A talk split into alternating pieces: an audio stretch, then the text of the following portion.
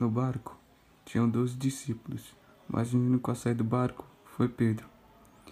Não importa se você está sozinho, saia do barco, mesmo que você afunde. No barco tinham doze discípulos, mas o único a sair do barco foi Pedro. Não importa se você está sozinho, saia do barco, mesmo que você afunde.